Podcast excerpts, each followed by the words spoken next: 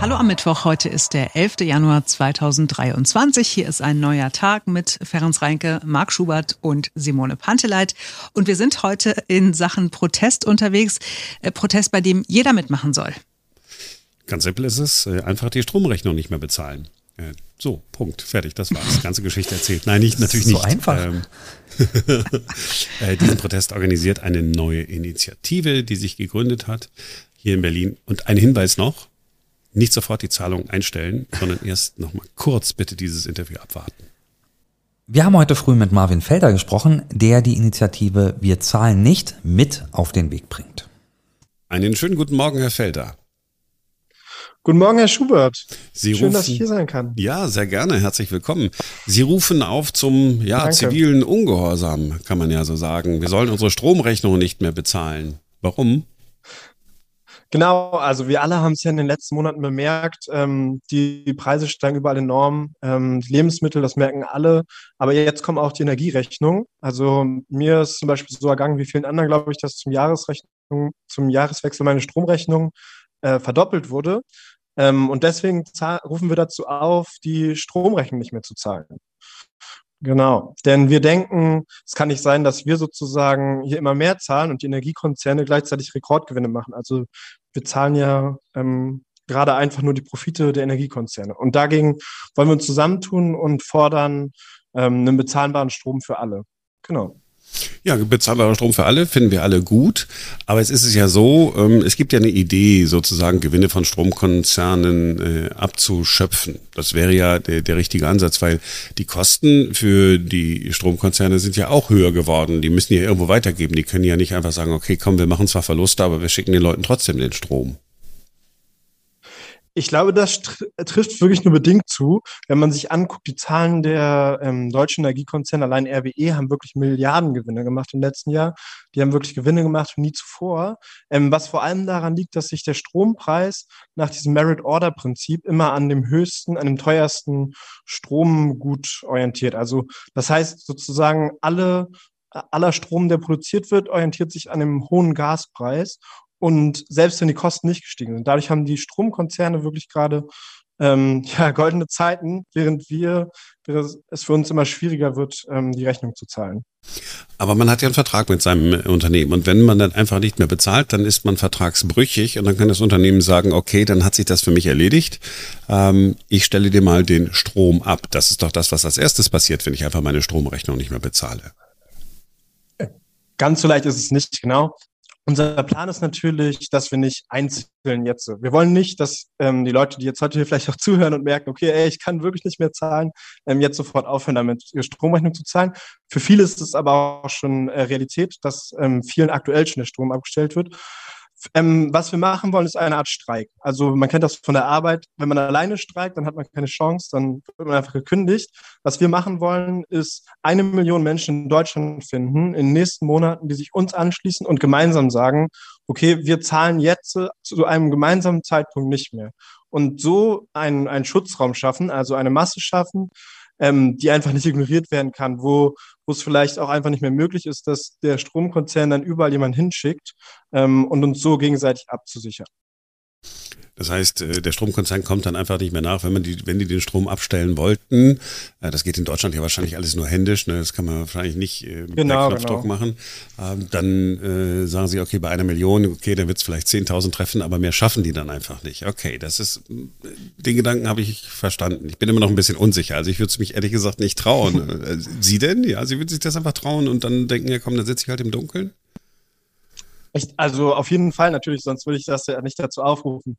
Aber das Ding ist auch, dass man sozusagen noch am Tag vor sozusagen der Elektriker kommt, um einen Strom abzudrehen, wenn man dann noch die, ähm, die Zahlung, die man sozusagen aussteht, zahlt, dann wird das auch aufgehoben. Also man kann sozusagen auch erstmal eine Weile streiken. Wir wollen zum Beispiel einsteigen mit einem äh, Warnstreik und erstmal nur 15 Cent sein. Das ist der Preis, den wir langfristig wollen für Strom, weil das ist etwas, was bezahlbar wäre, ähm, dass wir sozusagen unsere Zahlung erstmal nur senken auf 15 Cent und bis da einem der Strom abgestellt wird, das dauert schon eine Weile.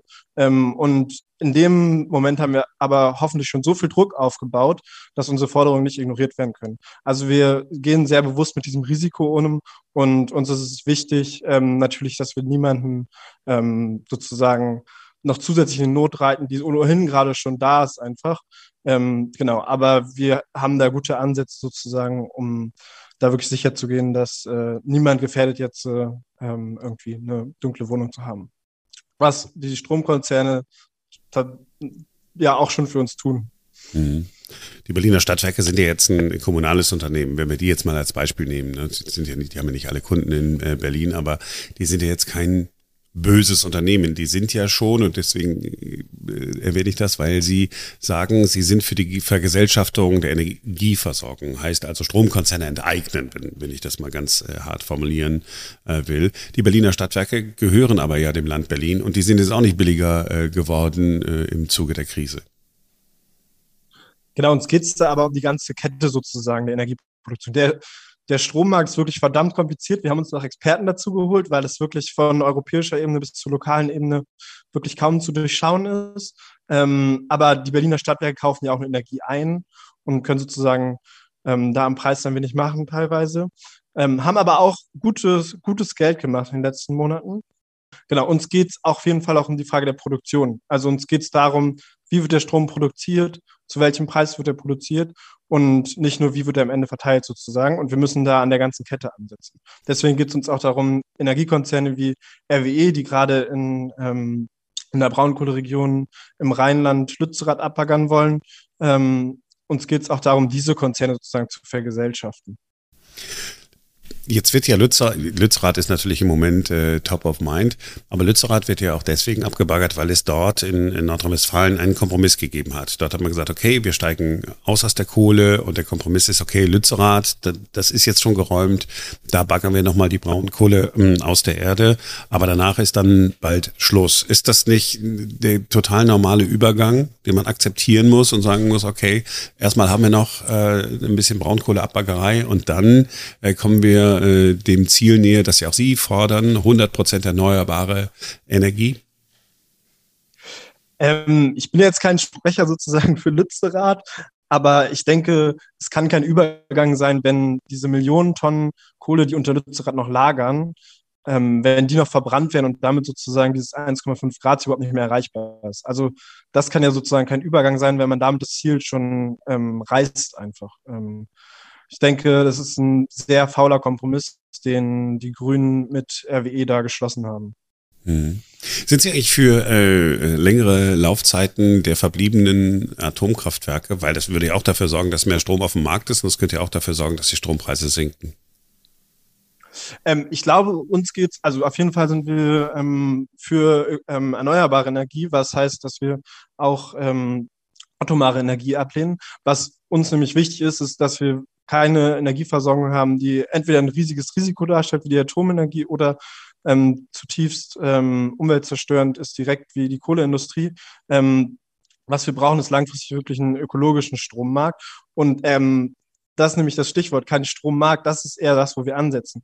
Wir können nicht sozusagen ähm, die Stromversorgung und damit, womit wir unsere, unser Leben gestalten, dem Markt überlassen. Das ist ja, was wir gerade sehen, was gerade scheitert und wo die Bundesregierung ansetzt mit einer Strompreisbremse, die überhaupt nicht greift, die bei über 100 Prozent deckelt ähm, und sozusagen versucht aufzufangen, dass der Markt nicht richtig funktioniert. Das Problem ist aber eigentlich der Strommarkt an sich. Und uns geht es, glaube ich, darum, hier direkt anzusetzen, zu sagen, wir brauchen da eine andere Lösung, wir brauchen ein anderes Modell, wie Stromversorgung organisiert wird, als ein Ding, was einfach lebensnotwendig ist für uns alle. Das merken wir ja, das merken wir jeden Tag. Also Stromversorgung ist nichts, womit man äh, Geld verdienen darf, weil es einfach sozusagen zum Grundbedarf eines jeden Menschen in der heutigen Welt gehört. So, das ist so der Gedanke. Ne? Genau, spätestens ähm, also in unserem Jahrtausend ist das, glaube ich, für uns sehr zentral geworden. Wir brauchen ja relativ viel Geld, auch um äh, auf die erneuerbaren Energien umzustellen. Ich denke da jetzt äh, nicht nur an den Strom, sondern auch das, was zukünftig passieren soll, Wasserstoff, der dann zukünftig äh, sozusagen auch die Lagermöglichkeit ist für Solarstrom, dass man dann sozusagen mit Wasserstoff Kraftwerke betreiben kann, die dann Strom produzieren, wenn es draußen dunkel ist. Stichwort Dunkelflaute. Dafür braucht man viel Geld und die Experten, die also was aufbauen können, sitzen ja in der privaten Wirtschaft. Muss man dann nicht auch der privaten Wirtschaft ein paar Milliarden sozusagen zubilligen, dass jetzt der Strom teurer ist, ähm, damit die das Geld investieren, damit wir in 10, 15, 20 Jahren, mal gucken, äh, wie es klappt, komplett auf Erneuerbare umgestiegen sind? man vergisst, glaube ich, oft, dass noch sozusagen an Geld, was dazukommt, auch noch ähm, Geld ist, was aktuell noch in Fossile fließt, was sozusagen frei wird, wenn wir uns mehr auf ökologische ähm, Stromproduktion konzentrieren. Und diese Experten, von denen Sie gerade sprechen, die jetzt in, bei den privaten Unternehmen arbeiten, die gehen ja nicht verloren. Also wir wollen eine Vergesellschaftung, wir wollen einen besseren Strommarkt, als er jetzt ist. Und natürlich müssen wir uns noch viel mehr fokussieren darauf, wie wir die Erneuerbaren aufbauen. Natürlich ähm, leisten da schon viele Leute sehr gute Arbeit, ähm, aber es ist halt eine politische Frage, die wir angehen müssen. Und es ist eine Frage, die uns alle gemeinschaftlich angeht. Und wir sollten ähm, demokratisch darüber entscheiden, wie unser Strom produziert wird. Und deswegen wollen wir eine Vergesellschaftung und sehen nicht sozusagen, dass, wie es jetzt läuft, ähm, RWE, die sozusagen auf unsere Kosten, auf Kosten der Gesellschaft ähm, Kohle abbauen und verbrennen und die Folgekosten uns überlassen. Ähm, wir sehen nicht, dass das sozusagen ein Weg ist, der uns in die richtige Richtung führt. Okay, so, dann kommen wir zurück zu Ihrer konkreten Aktion. Sie sagen, jetzt soll nicht jeder einfach so erstmal ganz alleine den, die Stromrechnung nicht mehr bezahlen, äh, sondern äh, Sie wollen warten, bis eine Million zusammengekommen sind. Wenn ich also sage, okay, ich bin bereit, äh, bei Ihrer Aktion mitzumachen, was muss ich dann jetzt tun? Ähm, eigentlich ganz einfach. Ähm, wir, wir sammeln alle Leute, die sich am Streik beteiligen wollen, auf unserer Website unter wirzahlennicht.info. Ähm, da kann man sich anmelden mit seiner E-Mail-Adresse und Postleitzahl. Und über diese Website vernetzen wir dann auch Leute lokal. Also wir sind ja eine bundesweite Kampagne ähm, und Leute können sich dann in ihrer jeweiligen Stadt, in ihrem ähm, Kreis, vielleicht auch in Brandenburg zusammenschließen. Und gemeinsam wollen wir ähm, Sichtbarkeit schaffen für die Kampagne. Wir wollen es in jedes Dorf, in jede Stadt tragen und den Leuten sagen, du bist nicht alleine. Es ist nicht so, dass dass wir daran schuld sind, dass wir gerade ähm, nicht mehr mit unseren Rechnungen klarkommen. Es ist ein politisches Problem. Wir haben alle das gleiche Problem und es liegt daran, dass Energiekonzerne gerade weiter Milliardengewinne machen. Ähm, deswegen müssen wir zusammenkommen und lasst uns gemeinsam streiken. Aber Sie selber zahlen jetzt im Moment auch noch Ihren Strom. Genau, im Moment zahle ich auf jeden Fall noch. Ähm, ich kann es mir aktuell noch leisten. Ich weiß nicht, wie lange noch. Meine Spartes geht auch dem Ende entgegen. Ähm, aber sobald der Streik ähm, beginnt, bin ich auf jeden Fall dabei. Sie warten auf die 999.999 anderen und äh, dann würde es losgehen mit dem Streik. Ich bin gespannt, ähm, wie so die Bevölkerung reagiert, äh, wie viele Sie da zusammenbekommen und dann lassen Sie uns doch äh, bei Gelegenheit mal äh, wieder miteinander sprechen und gucken, was da so äh, zusammengekommen ist. Für heute früh äh, danke ich Ihnen, Herr Felder, dass Sie sich Zeit genommen haben für uns. Ja, sehr gerne. Ähm, Dankeschön, Herr Schubert. Bis bald. So, jetzt nach dem Interview ähm, eine mhm. Frage. Ich kenne auch schon die Antwort. Simone, niemals im Leben würdest du Never dich trauen. Ever. Nee, vor allen Dingen, also wir haben das ja heute Morgen in der Sendung äh, auch schon ausführlich besprochen und ich habe sofort danach eine Nachricht von einem Freund von mir bekommen, der gesagt hat, ganz ehrlich, also das, diese Forderung ist ja nicht ohne. Ne? Wer nicht zahlt, wer seine äh, Zahlungen an den Stromanbieter kürzt, der riskiert einfach Mahnungen, Mahngebühren bis hin zum Inkasso und auch die Sperrung seines Stromanschlusses. Also du hast ja einen laufenden Vertrag Vertrag, den hast du mal unterschrieben, daran musst du dich halten. Und äh, ich als ja, Beamtenkind, ich niemals würde ich das machen. Fehrens du auch nicht? Ich, nein, ich würde das auch natürlich auch nicht machen. Also ich kann das total nachvollziehen. Ich finde die äh, Forderungen eigentlich auch gut. Äh, ob es jetzt wirklich 15 Cent pro Kilowattstunde, ob so niedrig sein muss, weiß ich nicht. Aber ich glaube nicht, dass es der richtige Weg ist, um das zu erreichen. Zumal halt dann, selbst wenn es eine Million Menschen sind, jeder von dieser eine Million Menschen trägt dann ein persönliches Risiko, ähm, halte ich nicht für den praktikablen Weg dafür. Ich finde aber gut, dass Sie diese Idee, die kommt ja ursprünglich aus Großbritannien, da haben mhm. das Organisationen auch gemacht, dass Sie diese Idee aufgegriffen haben, weil nur so kriegst du ja nochmal eine Diskussion da rein. Mhm. Äh, Vergesellschaftung von Stromkonzernen, wir alle sind so, oh, Enteignung ist es ja eigentlich. Mhm. Ja, ja, wie wird das denn funktionieren? Aber es ist natürlich auch nochmal eine Debatte wert. Wir erinnern uns, wie hier in Berlin, ne? Äh, Wasser ist verkauft worden, hat man dann teuer äh, zurückgekauft. Mhm. Und beim, beim Strom gibt's ja die, diese Gedanken auch. Nicht? Also wir haben ja hier in äh, Berlin auch die Berliner Stadtwerke auch noch nicht ewig. Und dazu sagen, okay, die, die, die großen Konzerne wollen wir nicht mehr. Und wenn man das deutschlandweit machen würde, ist schon mal äh, zumindest eine Diskussion wert, ne? ob nicht bestimmte Aufgaben wirklich in unseren Händen, in Händen des Staates, damit der Gesellschaft äh, sein sollten und nicht irgendwelche Konzerne ähm, Milliarden verdienen. Klammer auf, ich werfe dem Konzern aber nicht vor, dass sie Milliarden verdienen, weil dazu sind sie auch da. Und wenn wir ihnen die Stromnetze geben und äh, sagen, bitte liefert uns den Strom, ja, was ja, dann müssen wir auch Geld damit verdienen können. Das sehe ich auch so tatsächlich. Aber es ist kritische Infrastruktur, glaube ich auch, die gehört äh, nach den Erfahrungen der letzten Jahre auf jeden Fall zurück äh, in die Hand der Öffentlichkeit. Und man muss auch sagen, die Initiative hat sich wenigstens nicht an irgendeinem äh, Strommast festgeklebt. Wäre ja schon mal was. Protest gewesen.